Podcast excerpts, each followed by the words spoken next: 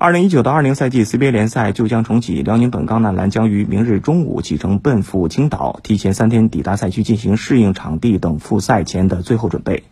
根据 CBA 联盟的统一要求。